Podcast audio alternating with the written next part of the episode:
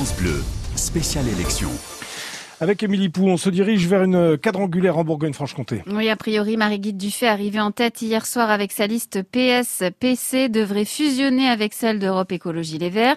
Le Rassemblement national de Julien Audoul à 23,5% se maintient également. Pareil pour les Républicains de Gilles Platré à 21%. Et puis Denis Touriot qui se qualifiait de justesse avec 11%.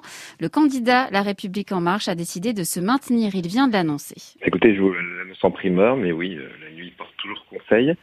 Euh, voilà, on a constaté qu'il y a une volonté euh, du côté de la présidente sortante de, fermer toute ouverture et de rester sur un sectarisme avec les communistes et les verts. Et puis, évidemment, de l'autre côté, une ultra-droite qui reste dans son chemin aussi. Donc, nous avons notre amenée, nous avons une confiance des électeurs qui nous ont porté au deuxième tour. Donc oui, je vous annonce que nous nous maintenons pour le second tour. Denis Thuriot, le candidat à la République en marche en direct tout à l'heure sur euh, France Bleu Besançon.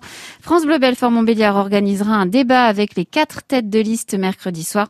Tous les résultats de ces régionales sont sur francebleu.fr.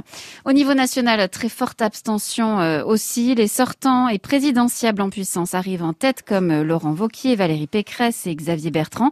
Seule la région PACA a placé le candidat Rassemblement national en tête, Thierry Mariani.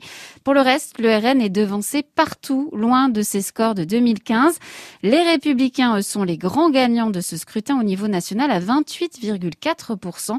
Écoutez la réaction hier soir de leur patron, Christian Jacob. Le résultat ce soir, c'est que euh, les Républicains sont de très loin le premier parti de France, mais de très loin, c'est-à-dire plus de 10 points d'avance euh, sur le Front National et 20 points d'avance sur la République en marche. C'est d'abord un échec cinglant comme jamais un parti de gouvernement n'a pu recevoir un échec pour la, la République en marche. C'est un échec cinglant pour le, pour le Front National. Et s'il y a d'ailleurs un tel écart entre les sondages et la réalité, c'est que au-delà des éditorialistes et tout le monde qui nous expliquait d'ailleurs que les LR étaient explosés entre euh, la République en marche d'un côté, le Front national de l'autre, eh bien les électeurs, eux, ils ont choisi la compétence, ils ont choisi la qualité des projets, et c'est comme ça qu'on arrive à ce résultat. Christian Jacob, patron des Républicains.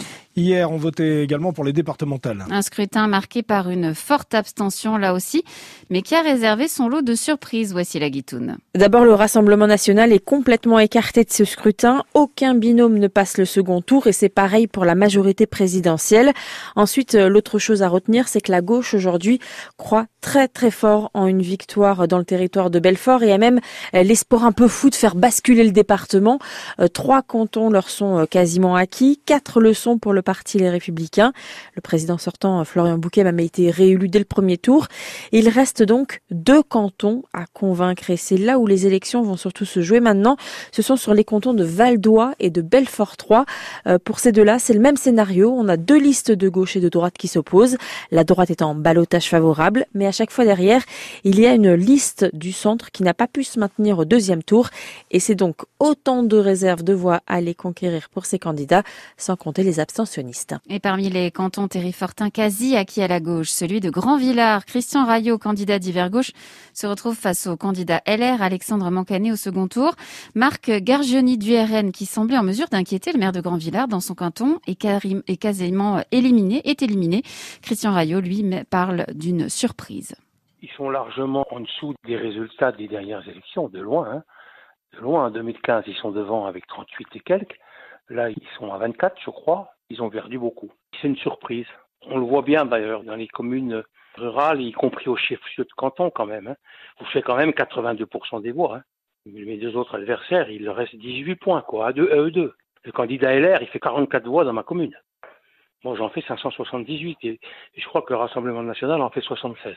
Donc, il y a une réalité ici. Je pense que le travail, l'enracinement, l'attachement au terroir, à la population, euh, paye, voilà. Christian Rayot, le maire d'hiver gauche de Grand-Villard, en tête dans son canton. Du côté du pays de Montbéliard, des surprises aussi, Émilie. Notamment dans le canton de Bavant, où le parti de droite LR est en tête et pourrait faire basculer ce canton.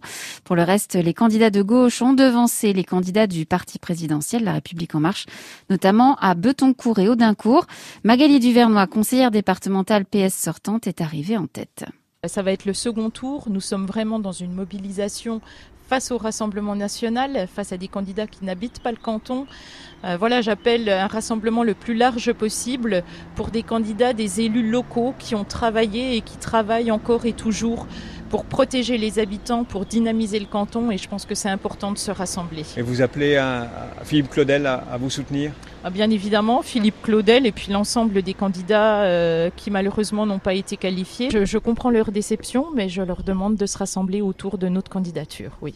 La gauche est en tête aussi en Haute-Saône dans 10 cantons sur 17. L'enquête devrait avancer rapidement à Montbéliard. Le corps de la femme retrouvée morte chez elle vendredi est autopsié aujourd'hui à Besançon. Le conjoint de cette trentenaire était toujours recherché hier soir selon la police. Il aurait avoué avoir tué sa compagne à des proches.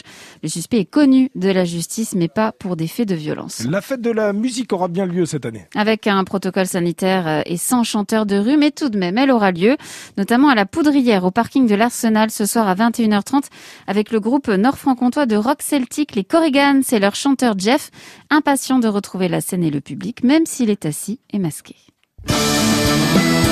C'est vrai que les gens ont l'habitude de danser, de se prendre dans les bras, de crier, de participer, mais on va, voilà, on va essayer de contenir un petit peu ça. Voilà, on va essayer de passer outre notre frustration, malgré toutes les barrières qu'on a. On veut quand même euh, transmettre. Euh, voilà, la musique aux gens, on veut garder ce, lien qui est très très profond.